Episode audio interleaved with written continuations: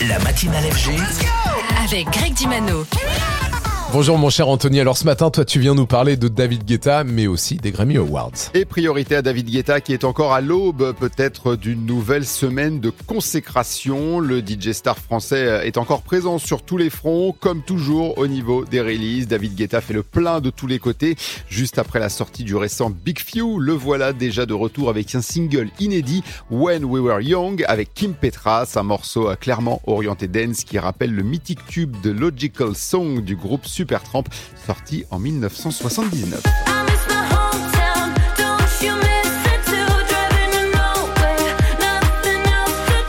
Il y aura d'autres actus cette semaine pour David Guetta, à commencer bien sûr par la divulgation du top 100 DJ Mag demain.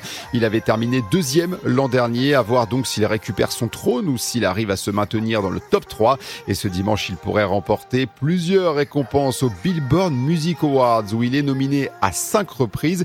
Et David Guetta, on l'a appris il y a peu, qui sera bien en lice pour un Grammy Award avec une bonne chance de l'emporter puisqu'il est nominé deux fois dans la catégorie meilleur enregistrement pop dance.